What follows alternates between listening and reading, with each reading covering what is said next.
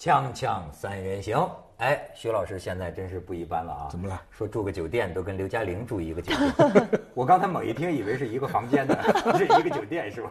啊，哎，今天呢，这个徐老师专程从这个香港飞到北京，嗯，所以呢，我们谈的话题啊。也是专门为了他应他而谈的，是的，就是谈五十度灰，他就是说灰灰，他说你们除非要谈这个五十度灰呢，我就不然他不来，他就不他就不灰过来了。所以哎，冒着我跟广美都没，我们在大陆在在内地没法看，嗯，不让看，嗯，不能看，嗯，你在香港你看了，所以你为什么这么踊跃的想谈这个？没有这么踊跃，这个首先第一个，今年春晚的那个核心字眼就是。灰嘛，花灰嘛，你你你你知道吗？对不对啊？对，所以啊，所以我们这个五十度，我们也是灰一下嘛，嗯，发挥一下嘛，对不对？另外一个比较比较，我比较注意的还不单是这个电影，而是很少有所谓的情欲片哈，在香港的电影院啊，在最大的影院放。你你你知道元芳的那个？那十几个影院，嗯，它有两个是最大的，你刚进去的左右两边，它一般都是放那些动作大片的，《阿凡达》啦，对对，这类的大片才放。可这个电影居然在这么大的那个影院放，而且是在情人节前后，而且客满，很早就订不到票，都是男男女女成双结对进去看。你说这个构成一个客满是过去我们河北人说厕所满员了。坑，所以我一听你说客满，我想起一堆人蹲坑呢。客满，那是不是我？但因为我听人说这个电影就是个厕所里的垃圾，呃，不能这样说。首先，第一，全球票房很好；第二，也挺好看的。当然，你可以做很多的政治批判，啊，你可以有很多不满意，但是你从呃学术的角度来讲，也非常值得分析啊。因为这么一个。呃，讲色就是虐待的 S.M 的这样的一个电影，为什么可以在全球变成这么畅销的小说，这么呃呃红的电影？而且这个女主角虽然在电影里全脱，接下来奥斯卡发奖，她红地毯，她还上去颁奖，也就是说，她被主流的电影圈一下子接受。这对好莱坞女星来说有什么奇怪的吗？很少。那你以前一百个好莱坞女星咱没有看遍她的裸体啊？但是不一样啊，有的片子你它是拍是为了艺术，艺术啊，这个是为了色情，这个是他打正牌子是一个所谓情欲大片，情欲大片，有点像以前的什么九又二分之星一星期啊，这一类的这样的一种故事，就是哎，这个片子在西方票房之火，你你听说了吗？我听说了，因为我我在家里面有那个。这个卫星电视嘛？哦，你能看？不不，我没有看到这个整个片子。我是大概在那个呃情人节之前看到那些卫星电视，就是在在像在台湾就强力的播放，就每三分钟播一次。然后我心想。哇塞，这尺度这么大的那个电影能播吗？后来想啊，对，情人节快到了，估计是要抢情人节票房的，就没有想到很短的时间里面就发现网上对于这部电影的关注度是非常非常的高。然后我稍微小小做一下，因为最近好多那种所谓的那种小说翻拍的电影，这部电影大概是，而且现在呃，就是说呃，除了它票房非常成功之外，你知不知道它的那个书的销售，嗯，超过了《哈利波特》。哦，这个小这个小说的这个作家啊，原本是一个真的名不见经传的那种家庭中年妇女，中年妇女就长得那种肥头大耳、胖墩墩的那个样子的。然后他因为这部这这部小说一二三啊，就成为全世界最富有的作者。但是我也听说这个小说都烂，小说比电影还烂，是吗？啊，他们说那个电影还比小说更，因为他的那个词汇啊，非常的。少，非常的弱。他一直在称称赞他书里面的男主角，他只会用一个字 “beautiful”。他除了美丽这个字之外，他没有其他的形容词。哎，称呼男的英语是 “beautiful” 吗？就是说，他可能美到一种境界的时候，或者是这个这个作家的作者的这个词汇真的是太少太少，少到他只会用 “beautiful”。哎，我今年学会一个 “amazing”，你说什么？amazing？哇，因为 amazing 是什么意思？Amazing，很神奇的，比漂亮更高，不不一样的形容那个 Amazing 可以形容更宽广的东西，是很难看的一个，是 吗？对，或者是你做了什么很出格的事情，或者做了什么很厉害的事情，我们都哇 amazing。比方说 wrong 那就是 amazing，but not beautiful。那要是看见一个女的说 wonderful 行不行？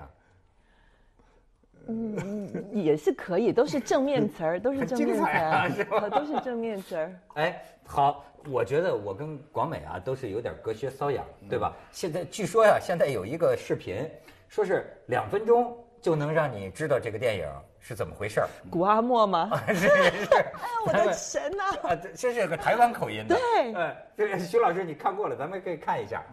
我是古阿莫，今天要说的是一个被人揍或是揍人的故事。在一个艳阳高照的日子里，还在读大学的女主角帮自己读新闻系，现在却正在感冒的闺蜜前往采访身为大企业总裁的男主角。男主角绝对不是因为他是男主角才能年纪轻轻就当上身家百亿跨国企业的总裁，他绝对是因为从小靠自己的实力加上一些努力才成为总裁的。一来到总裁办公室，女主角被预设第一次见到男主角时一定会跌倒，所以他就跌倒了。接着发现自己忘。了带笔，此时男主角就觉得哇天哪，这女的好单纯，好不做作，好特别。别人跟我开会都不敢忘了带笔，只有她敢忘了带笔，而且她还会跌倒哟。她一定是我的真命天女，她真的跟外面那些妖艳的贱货好不一样。我最喜欢这种朴实又没心机的女孩儿了。呃，他真的只是忘了带笔。接着男主角就开始追女主角，例如到女主角打工的五金行买一些没屁用的东西，然后约女主角喝咖啡，送女主角喜欢的书给她，在酒吧英雄救美，绝不毛手。毛脚的深夜酒醉照顾，最后开直升机载女主角回家玩。女主角内心一个小鹿乱撞，决定以身相许。追到手之后，男主角才说：“我在交配时喜欢搭配玩一种我负责揍你，你负责被我揍的游戏。” 哦，这电影就明白了，差不多 是吗？差不多，概括的很好。这但是就荒唐就荒唐在这么一个故事，那么很老土的这么一个故事哈。居然有这么多人看，这这是非常非常奇怪。我就一直带着这个问题看整个这个电影。嗯，就是徐老师，对不起，我可以冒昧的请问一下，您是自己去看的吗？对啊，你你不是跟那个被揍的去看？不是，徐老师，你知道吗？这部电影就是说，它推出的时候呢，它的那个预售票大概是打破全球的这个记录。然后听说哦，就是说这个呃呃，广州的、深圳的，通通都相约。去香港看，所以您看到那个客满的状况，可能很多都是广州跟深圳过去的。上海的呢，就江浙一带的呢，就还有飞到日本去看的。哇，这么就是组团啊，全都是。但是重点，人家是组团的，全都是贵妇团。他的年龄层是落在三十五岁到五十五岁，所以您可能是他们没有期待中的一个观众，这个受众。就是说，两两个女的去看。不是两个女的去看，就是说会什么样的人？他的意思就是说，跟作者一样，他是满足中年妇女的性幻想。是的。哦，中年妇女幻想被人揍啊？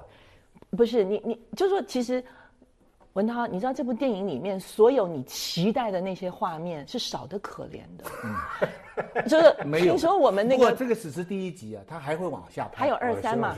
他他还还要往下拍。他就是说，听说我们的编导有人去看了，跟他先生一起去看，他他在那边看得很开心，他先生都已经睡着了。这是在电影前面的第四十分钟之前，任何连接吻的镜头都没有出现过。他他所有的东，他所有的东西都是可能更属于那个精神的层面。所以那个那个在日本票房惨败，只有在日本票房，别的地方都很成功。因为日本人坚决表示，我们的动漫的水平比他高。日本日本的 A V 片，这个日本人这个 S M 这这个什么口味啊，对不对啊？所以他这个这么轻轻巧巧，他到最后还要拍成爱情片。他在日本算小清新。他基本上的主题，他的按心理学的分析呢，他的那个观众群呢，就是《暮光之城》的粉丝群。明白没有？就是说，一个女的碰到了一个男的，这个男的呢，什么都很好。又很有能力，又很漂亮，但是他不是一般的人，在《暮光之城》里他是吸血鬼，嗯，在这里他是一个虐待狂，就说他是一个特别不一样的人。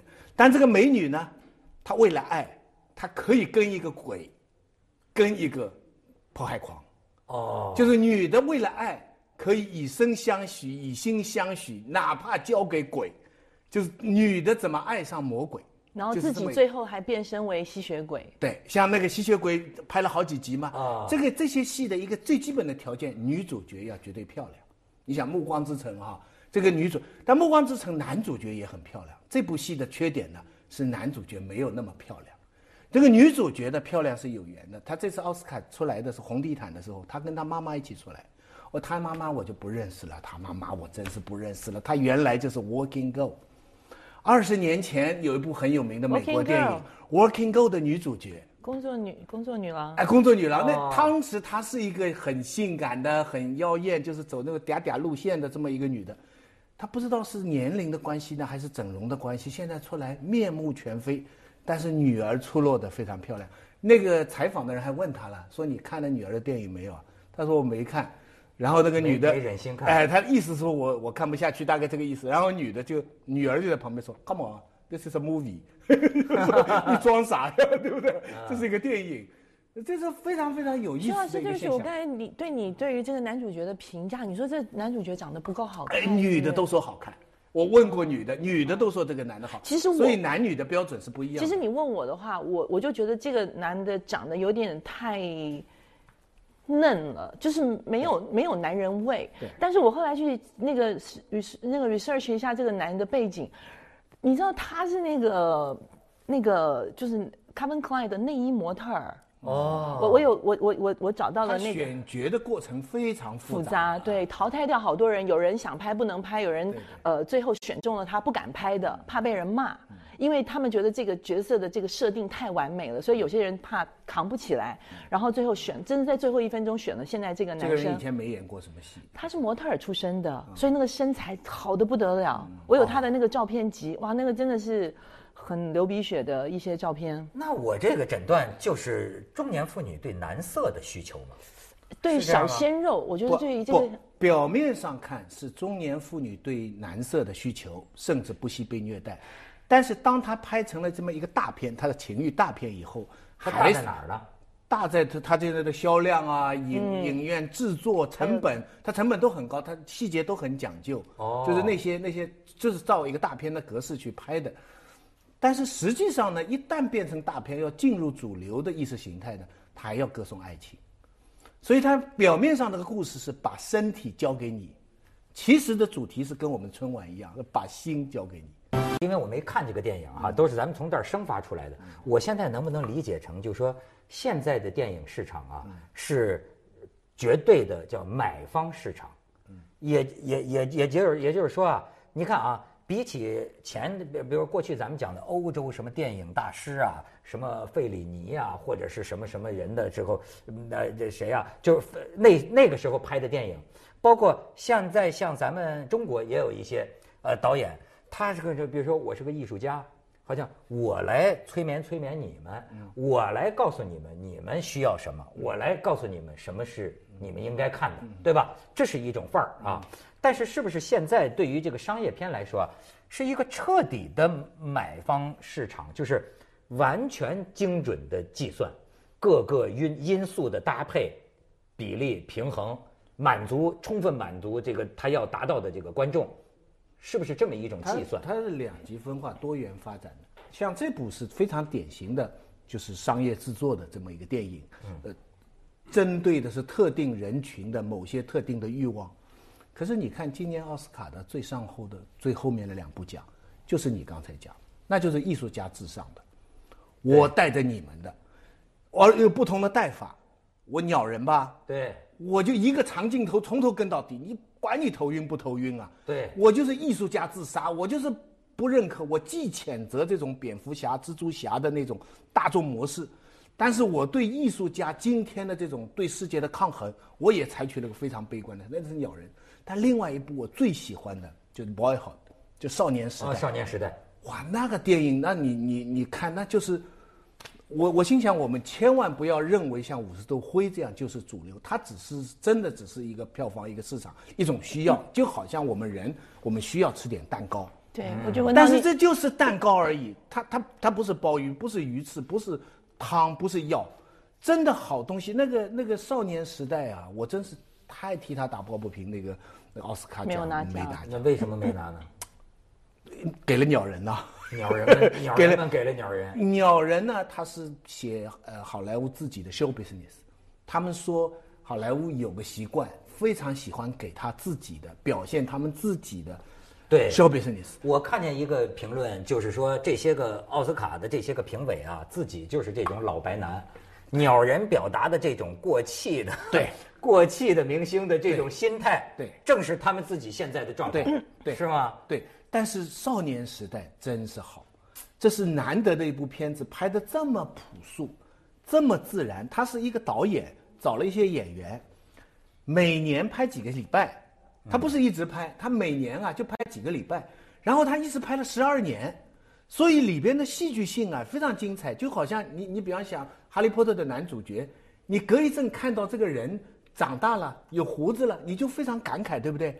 他里边的男主角就是这样一个人。他的故事就是这样一点一点发展，你你不用叙叙述的家庭的背景，母亲一会儿结婚了，一会儿离婚了什么，可是小孩一会儿长青春痘了，一会儿长胡子，一会儿反叛了，一会儿要抽烟了，一会儿要找女人了，等等，就这么慢慢慢慢慢的表现，看的时候稍稍有点闷，但是好电影。嗯，我记得我记得原来徐老师跟我讲的这个什么。这个 一个影评，后来我看这个电影啊，我觉得他形容的非常好，就是这个侯孝贤的那个《海上花》。嗯，徐老师的评论就是什么？说这个电影太好看了，看的睡着了，醒过来看还好看。哎，这很多电影是这样，就是你会看得昏昏欲睡，嗯，但是你醒过来还是很好看。这是我不好，应该睡醒了才看啊。对。这个香港有一个影院啊，我发现那个影院其实后来我再也不去了。嗯，就最贵就元芳那个，它最贵的，嗯，就是躺着的。哦，知道两百块。你可千万不能去，那基本上后半场就是睡。咱们这岁数，再好的就着了。对，少年时代，而且它长。当然还有个问题，就是它跟那个黄金时代一样，它开到两个小时四十分钟。嗯，我还是觉得电影以两个小时为好。对，两个小时以内。你过了两个小时以后啊，观众就是有点。过去说是那个谁呀，希区柯克嘛，有一句著名的话，他说电影的这个时间不要超过憋一泡尿的时间。说据说憋一泡尿的时间是一小时四十五分钟，当时他们的电影都不长啊。但是哎，广美，你说，我因为咱没看过这个五十度灰啊，我觉得本来这个说 如果玩这个 S M 这种东西，这应该说属于一种亚文化，嗯，对吗？那么你这么说，你难道说？这个噱头为什么能吸引那么多的人呢？我我觉得啊，就是 我刚才是想回应你，就是说你刚才对于这部电影的很多的呃这些呃阴谋论啊，什么想法，什么商业界，我觉得你想太多了。它本身就不是一个什么可可歌可泣的那种那种大片。我告诉你，它就是一个主题非常明确的，然后受众非常明确的。其实它的受众就是女性观众，中年妇女的观众。而且你刚才说到 S M 这个东西，它跟咱们的节目一样，很多事情它就是个由头。它就是个由头，你这个由头你会不会发展开来？你不一定要发展开来的。它跑题儿了。它完，嗯，它还待在那个里面，但是其实它让你什么都看不见。重点是你什么都看不见，男人没有办法接受，因为男人所有的这关于爱情、关于性、关于女人，要直接切入主题。大部分的人啊，就是直接切入主题。女人不一样，女人喜欢过程，而且那个过程越折腾。越开心，而且我觉得你不是说女人喜欢目的，男人喜欢过程吗？不是，他指的是在这个性爱这个领域，不是啊？你在一切的领域是吗？在关于情感跟感情的这个领域里面，对，不是，但还有一个，就正要老不结婚的话，女的就不满意了，老停留在过程当中。我我讨论的还不是，就我觉得结婚那是一个。目的，对啊，嗯，那还不叫，我觉得那不叫一个结果，嗯，哦，我我老觉得结婚这个事情好像现在都冠冠上了太多的算计在里面啊，我我现在讲的还是比较单纯的情感跟感情，或者是你要说性爱方面的东西的话，是是是是是，所以其实我跟你讲，这个作者。他本身就是《暮光之城》的，因为他他《暮光之城》的粉丝，他爱慕那个《暮光之城》的男主角，他要把那个狼人给人性化，让他变成一个真实的吸血鬼。啊，对不起，对吸血鬼变成一个真实的人，他用他成为一个蓝本写出来的东西，所以他其实后面他背后带领的一群跟他一模一样的女人。嗯，哎呦，现在这个女人越来越成为。去这这扭转世界的这个这个力量啊！问对呃，你也可以这么说。但是为什么这群女人要这么做？因为她们在她们真真正真实的生活里面，她们得到不得不到这样子的满足。对，这个他们是讲到的他们的伴侣、他们的老公、他们的男朋友，在这方面的这个层面上是达不到。谁肯花钱拿领带绑他、啊？不是，而且是不是？